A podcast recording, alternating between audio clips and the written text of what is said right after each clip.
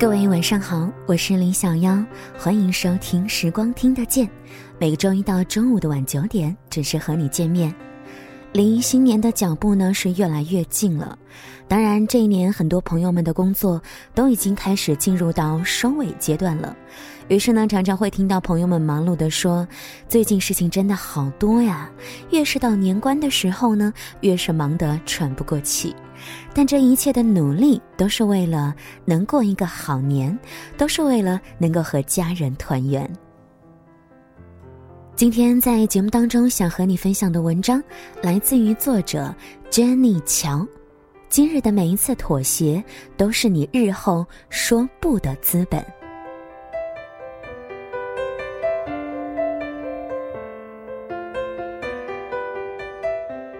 前些日子，一个远房亲戚的孩子小高，四处托人帮忙在北京找工作。他学历不高，所以也不挑，只要稳定一点儿，能够在北京落脚就好。于是，爸爸介绍他去一个朋友的公司当司机。司机这份工作不容易，考验人的忍耐力，不仅上下班没点儿，随叫随到，还经常因为等人吃不上饭。我严重的怀疑这个九零后能不能坚持住。果然，没几天，爸爸的朋友就来找他吐槽这个小朋友，说平时啊干得挺不错，认真卖力，可是每天六点之后再想让他接人，那真的是比登天还难啊！更不要说周末了，他总是有各种各样的理由推三阻四，不是在很远的地方赶不过去，就是身体不舒服开不了车。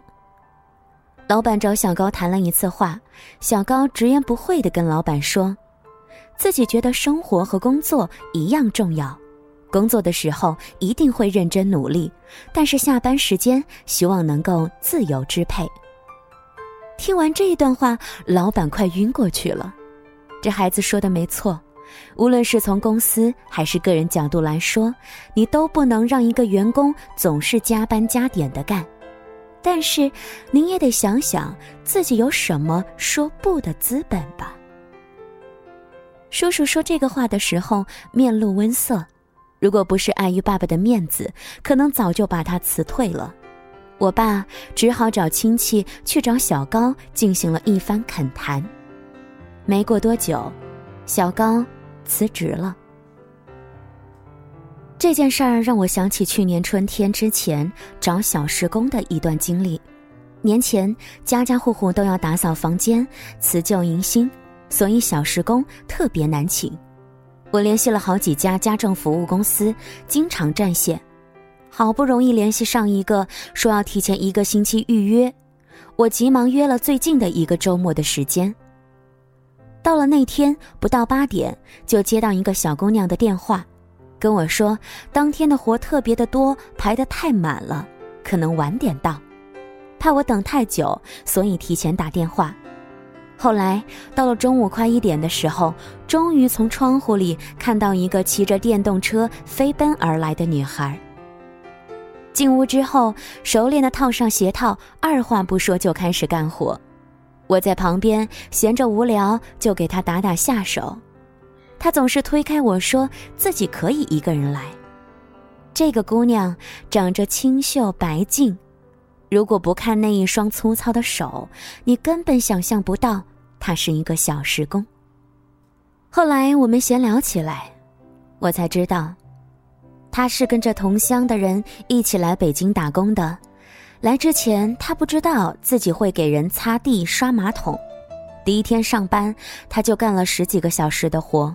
他以为那只是一次突发情况，可没有想到整整一个月每天这么累，他一天也没有休息。我问他怎么没有回老家，他笑了笑说：“最初那一个月，他每天都想给爸妈打电话，说自己待不下去了，想回家。可是看着这么繁华的北京，他又不想回到那个鸟不拉屎的山村。”他一直被现实和理想拉扯着，直到有一天，他遇见同在家政公司上班的大姐。大姐是这一家公司的金牌月嫂，月收入轻松过万。预约她的人至少要排三个月。据说他有营养师证，上过心理学培训班，还经常受邀给人培训。闲谈之间，他知道大姐原来也做了很多年的小时工，花了很多年才走到今天这一步。他刚刚工作的时候，所有打扫厨房、厕所的脏活累活，加班熬夜的急活，都是他做的。可如今呢，排着队等他的人，他可以随便挑。面对生活的艰辛和无奈，很多人几乎每天都在妥协。明明知道熬夜对身体不好，还是无法拒绝老板大半夜打来的电话。明明下决心在每一个重要的日子陪伴家人，还是无法对临时出差的要求说不。这些简单又合理的诉求，却如此的难以启齿。不是你习惯了妥协，而是心里清楚，结果自己承受不起。想来想去，硬着头皮同意。最近几年，越来越多的书籍和文章谈起爱自己这个问题。其中一个重要的观点就是，爱自己就要坚持自我，不轻易妥协。其实过去我也是这么认为的，但是遇见越来越多走向另外一个极端的人之后，我发现我们对于爱自己的认识太过于狭隘。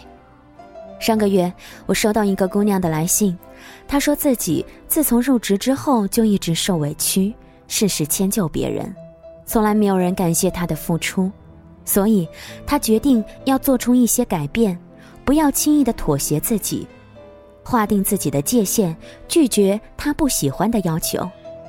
可是，短短一周不到的时间，他就把公司里大部分的同事都给得罪了，连老板都找他谈话，问他最近的工作表现，实在是让人堪忧。他问我为什么不妥协，日子反而越来越糟了呢？所以说，说话说一半是很可怕的。那些告诉你不要妥协、坚持自己的人，都有不妥协的资本。可是你呢，只听到结论，却没有听到条件。事实上，适度的忍耐是自律，它既不代表你在残害自己，也不代表你在浪费时光。只要你知道，今天做的每一个妥协，都是为了明天肆无忌惮的拒绝。金星在《掷地有声》当中曾经说过一句话，我的印象很深。他说：“填充自己，等待机会，表面上是忍，骨子里是不妥协。因为就算是我忍的时候，我心里也很清楚，我为什么要忍，是为了更大的一个目标，能够走得更远。”著名心理导师阿南朵有一本书叫《对生命说是》。他在书中说：“说是，是一种你对待生命的品质。它并不意味着耸耸肩、一脸无奈的放弃，跟自己说我就是这个样子，而是接受事实本来的样子，接纳那些你无法改变的事情，对你可以改变的事情承担起责任。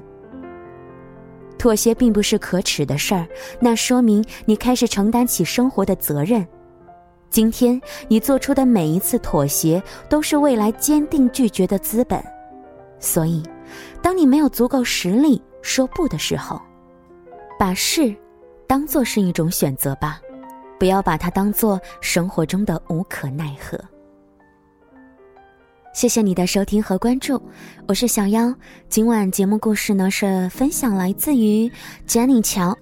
喜欢他可以关注他的文字，当然了，在收听节目的过程当中呢，你也可以来关注我们的微信公众平台，直接的搜索“时光听得见”或者拼音输入“时光听得见”加数字一，找到小妖，随时随地的和我进行交流互动吧。祝你晚安，明天再会了。